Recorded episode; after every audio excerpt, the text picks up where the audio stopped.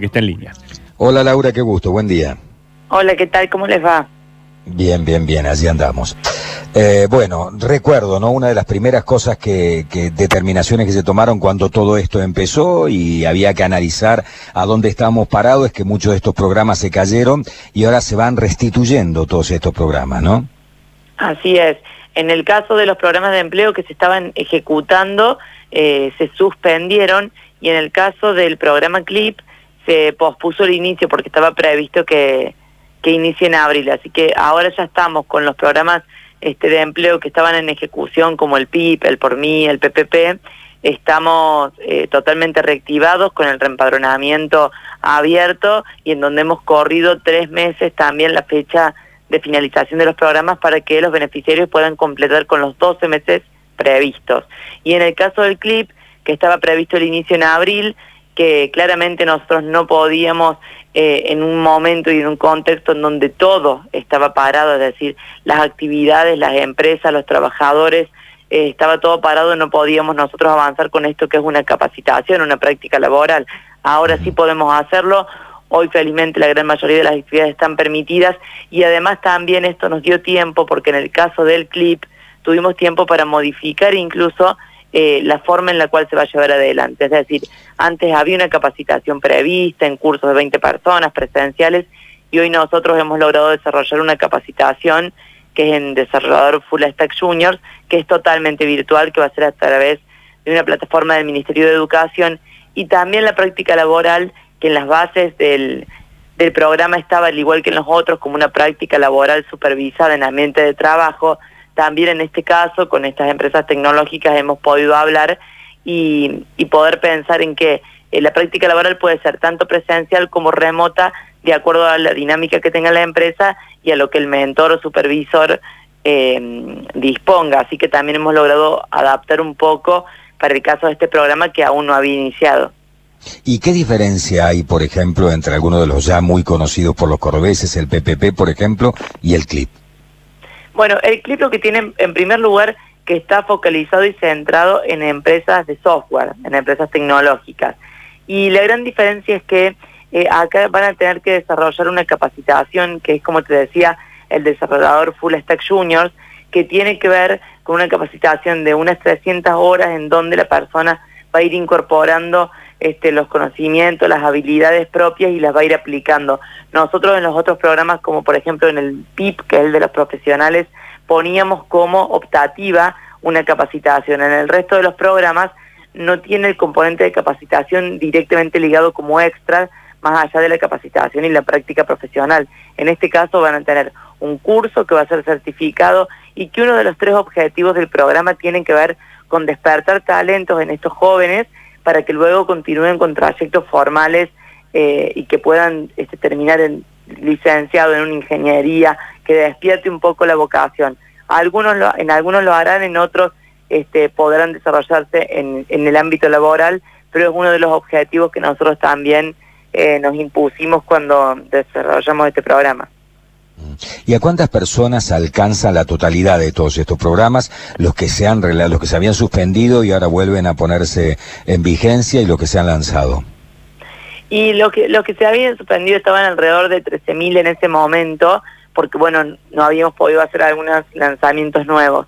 Y en el caso del clip nosotros el programa lo lanzamos el año que viene, empezamos el año pasado, perdón, empezamos con la selección de las empresas, luego con la de los beneficiarios y nos habíamos propuesto en este primer año la creación de mil nuevas oportunidades. Tiene dos componentes, 600 trabajadores nuevos que ingresan, que se capacitan y que hacen la práctica laboral, y también la capacitación, eh, y nosotros decimos incrementar las habilidades y las capacidades de personas que ya se están desarrollando y que ya están trabajando en algunas empresas y que eso va haciendo de que puedan ir adquiriendo y mejorando nuevas capacidades dentro de la empresa y liberando otros puestos de trabajo. Así que estamos capacitando gente nueva que aún no está trabajando e incluso tomando gente que ya se está desarrollando dentro de la empresa y que va a hacer una capacitación más específica.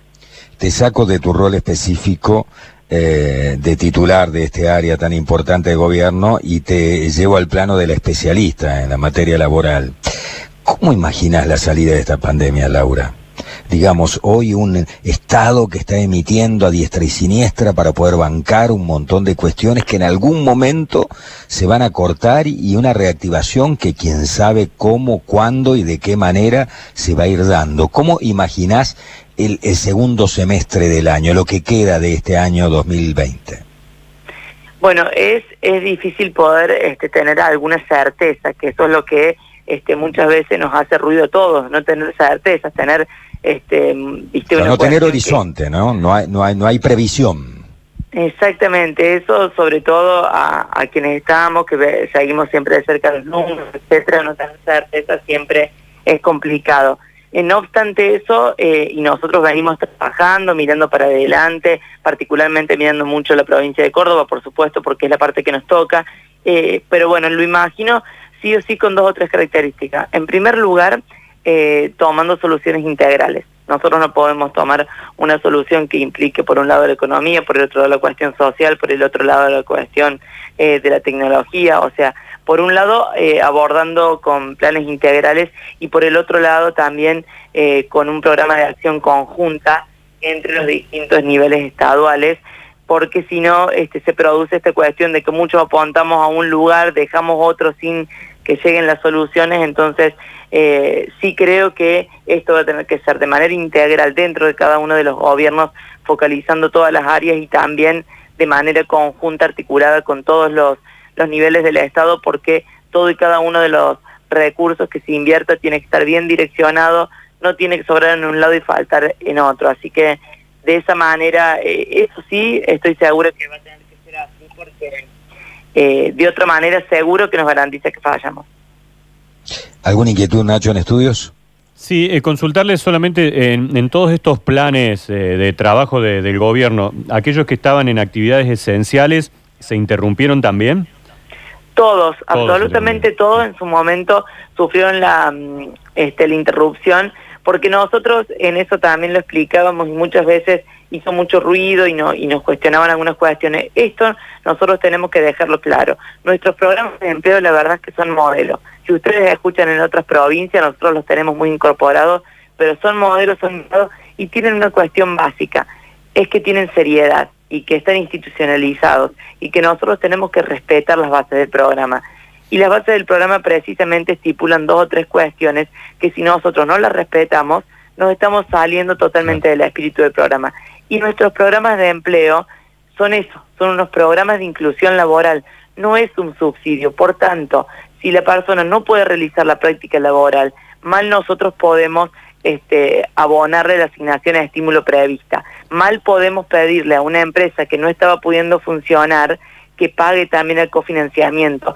Y mal podemos nosotros también ir en contra de un decreto y una legislación que nosotros mismos también este, validamos porque también nosotros nos adherimos al decreto en donde tenemos que tener en cuenta el contexto. Las empresas no funcionaban, los trabajadores no trabajaban y nosotros no podíamos simular que estaba realizándose una práctica laboral y una capacitación que no se estaba haciendo. Entonces, eh, sé que por ahí la medida no fue este, la más simpática, pero sabemos que también tenemos que cuidar la seriedad y la institucionalidad de nuestros programas y tiene que ver con eso, con que esto no es un subsidio, con que para percibir la asignación a estímulo este, hay una práctica laboral, una capacitación que llevarse adelante y, que en ese momento mm, no se podía hacer. Y también lo otro que tenemos que entender es que nosotros cuando definimos, definimos también para todos.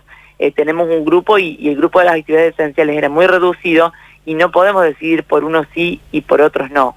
Por eso, en ese momento se decidió para todos y ahora también este, se activó para todos. Laura, es muy breve, lo último. ¿En algún momento hubo algún contacto, no sé si para pedir asesoramiento, pero para saber cómo se manejan estos programas en Córdoba por parte del gobierno nacional?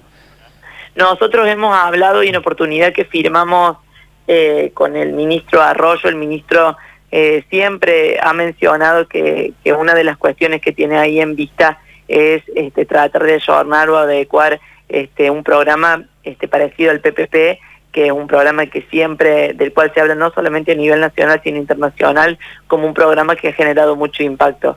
Eh, se lo mencionó en un par de oportunidades porque estuvimos conversando en momento de, firmar el acuerdo, así que sabemos que el ministro lo tiene en cuenta y, nosotros de otras provincias sí hemos eh, constantemente hablado, nos hemos reunido, hemos asesorado. El gran problema eh, de estos programas de ponerlos en marcha tienen que ver con el gran impacto financiero que tienen. Es un esfuerzo muy grande porque tienen dos características nuestros programas.